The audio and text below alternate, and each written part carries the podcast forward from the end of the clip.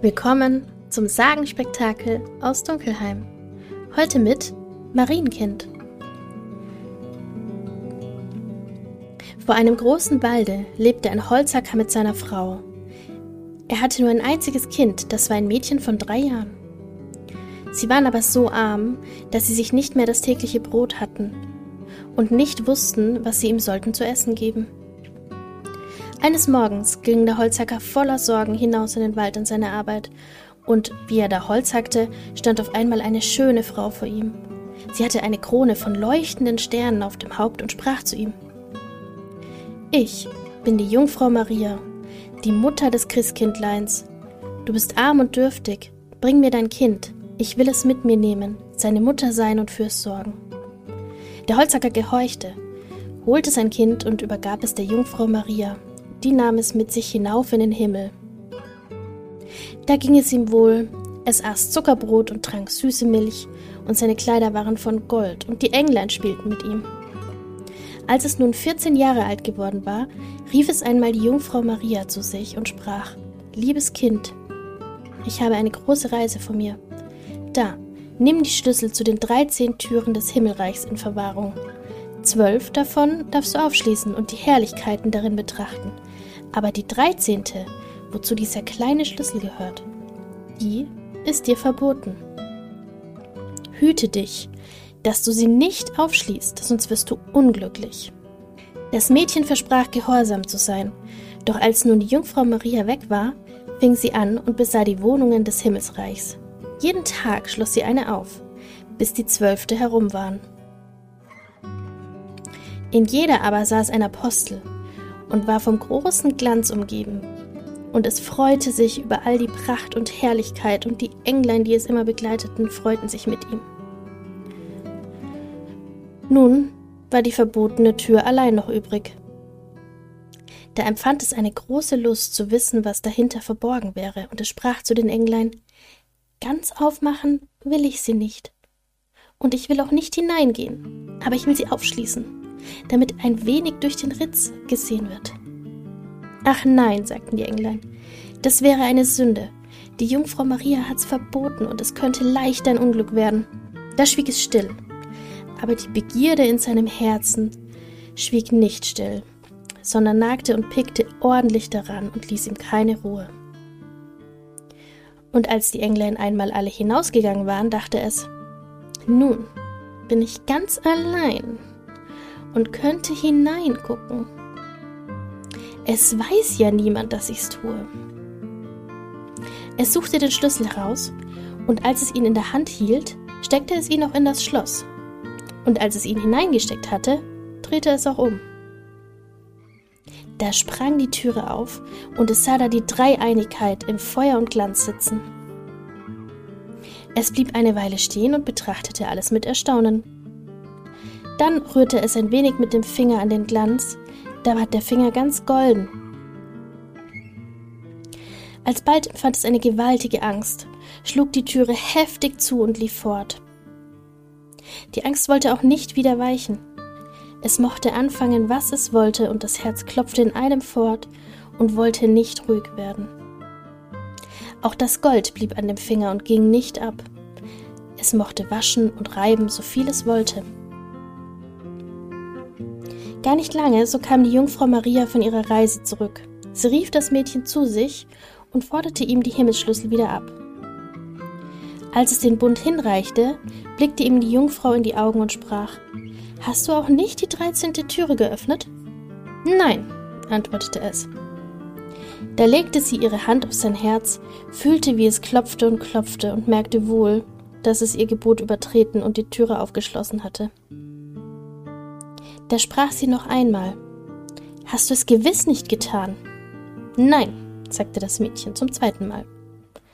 Da erblickte sie den Finger, der von der Berührung des himmlischen Feuers golden geworden war, und sah wohl, dass es gesündigt hatte, und sprach zum dritten Mal. Hast du es nicht getan? Nein, sagte das Mädchen zum dritten Mal. Da sprach die Jungfrau Maria, Du hast mir nicht gehorcht und hast noch dazu gelogen. Du bist nicht mehr würdig, im Himmel zu sein. Da versank das Mädchen in einen tiefen Schlaf. als es erwachte, lag es unten auf der Erde, mitten in einer Wildnis. Es wollte rufen, aber es konnte keinen Laut hervorbringen. Da sprang es auf und wollte fortlaufen, aber wo es sich hinwendete, immer ward es von dichten Dornhecken zurückgehalten, die es nicht durchbrechen konnte. In der Einöde, in welche es eingeschlossen war, stand ein alter, hohler Baum. Das musste seine Wohnung sein. Da kroch es hinein, wenn die Nacht kam, und schlief darin. Und wenn es stürmte und regnete, fand es darin Schutz. Aber es war ein jämmerliches Leben, und wenn es daran dachte, wie es im Himmel so schön gewesen war und die Engel mit ihm gespielt hatten, so weinte es bitterlich. Wurzeln und Waldbeeren waren seine einzige Nahrung, die suchte sie sich, soweit es kommen konnte. Im Herbst sammelte es die herabgefallenen Nüsse und Blätter und trug sie in ihre Höhle. Die Nüsse waren im Winter seine Speise, und wenn Schnee und Eis kam, so kroch es wie ein armes Tierchen in die Blätter, dass es nicht fror. Nicht lange, so zerrissen seine Kleider und fiel ein Stück nach dem anderen vom Leib herab. Sobald dann die Sonne wieder warm schien, ging es heraus und setzte sich vor den Baum und seine langen Haare bedeckte es von allen Seiten wie ein Mantel. So saß es ein Jahr nach dem anderen und fühlte den Jammer und das Elend der Welt. Einmal, als die Bäume wieder in frischem Grün standen, jagte der König des Landes in dem Wald und verfolgte ein Reh. Und weil es in das Gebüsch geflohen war, das den Waldplatz einschloss, stieg er vom Pferd, riss das Gestrüppe auseinander und hieb sich mit dem Schwert einen Weg. Als er endlich hindurchgedrungen war, sah er unter dem Baum ein wunderschönes Mädchen sitzen. Das saß da und war von seinem goldenen Haar bis zu den Fußzehen bedeckt. Er stand still und betrachtete es voller Staunen. Dann redete er es an und sprach Wer bist du? Warum sitzt du hier in der Einöde? Es gab aber keine Antwort, denn es konnte seinen Mund nicht auftun. Der König sprach weiter. Willst du mit mir auf mein Schloss gehen? Da nickte es nur ein wenig mit dem Kopf. Der König nahm es auf seinen Arm, trug es auf sein Pferd und ritt mit ihm heim. Und als er auf das königliche Schloss kam, ließ er ihm schöne Kleider anziehen und gab ihm in allem Überfluss und ob es gleich nicht sprechen konnte, so war es doch schön und holdselig, dass er es von seinem Herzen lieb gewann, und es dauerte nicht lange, da vermählte er sich mit ihm. Als etwa ein Jahr verflossen war, brachte die Königin einen Sohn zur Welt.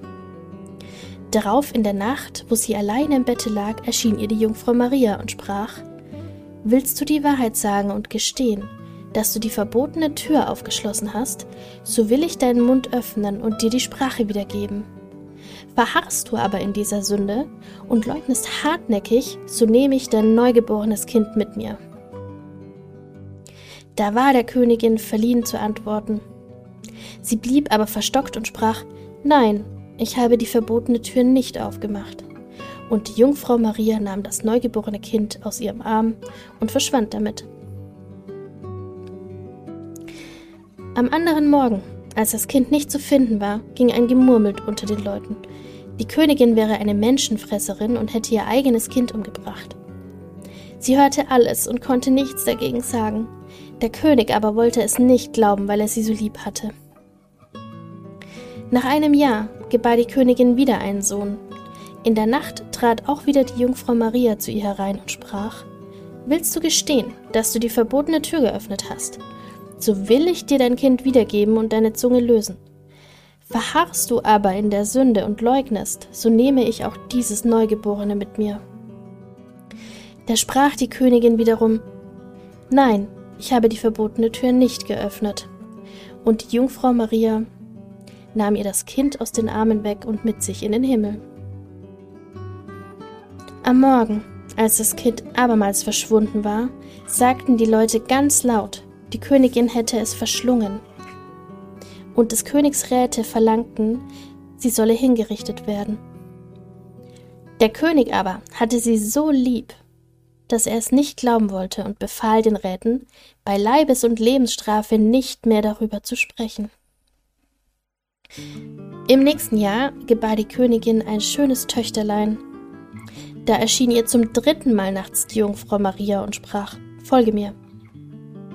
Sie nahm sie bei der Hand und führte sie in den Himmel und zeigte ihr da ihre beiden ältesten Kinder. Die lachten sie an und spielten mit der Weltkugel. Als sich die Königin darüber freute, sprach die Jungfrau Maria, Ist dein Herz noch nicht erweicht?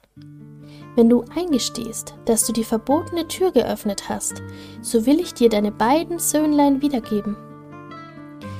Aber die Königin antwortete zum dritten Mal Nein, ich habe die verbotene Tür nicht geöffnet. Da ließ sie die Jungfrau wieder zur Erde herabsinken und nahm ihr auch das dritte Kind. Am anderen Morgen, als es ruchbar ward, riefen alle Leute laut, die Königin ist eine Menschenfresserin, sie muss verurteilt werden. Und der König konnte seine Räte nicht mehr zurückweisen.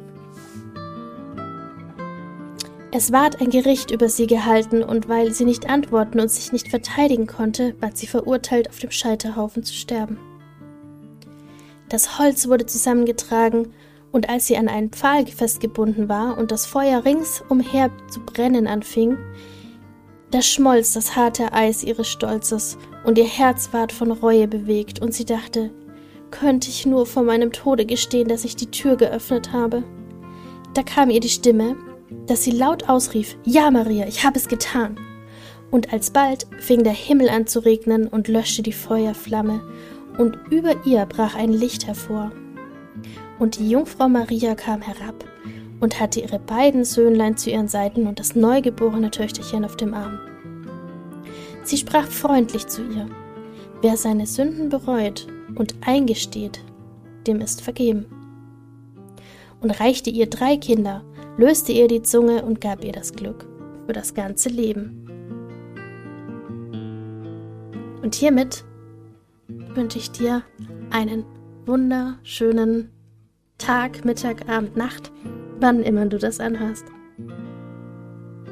Bis bald.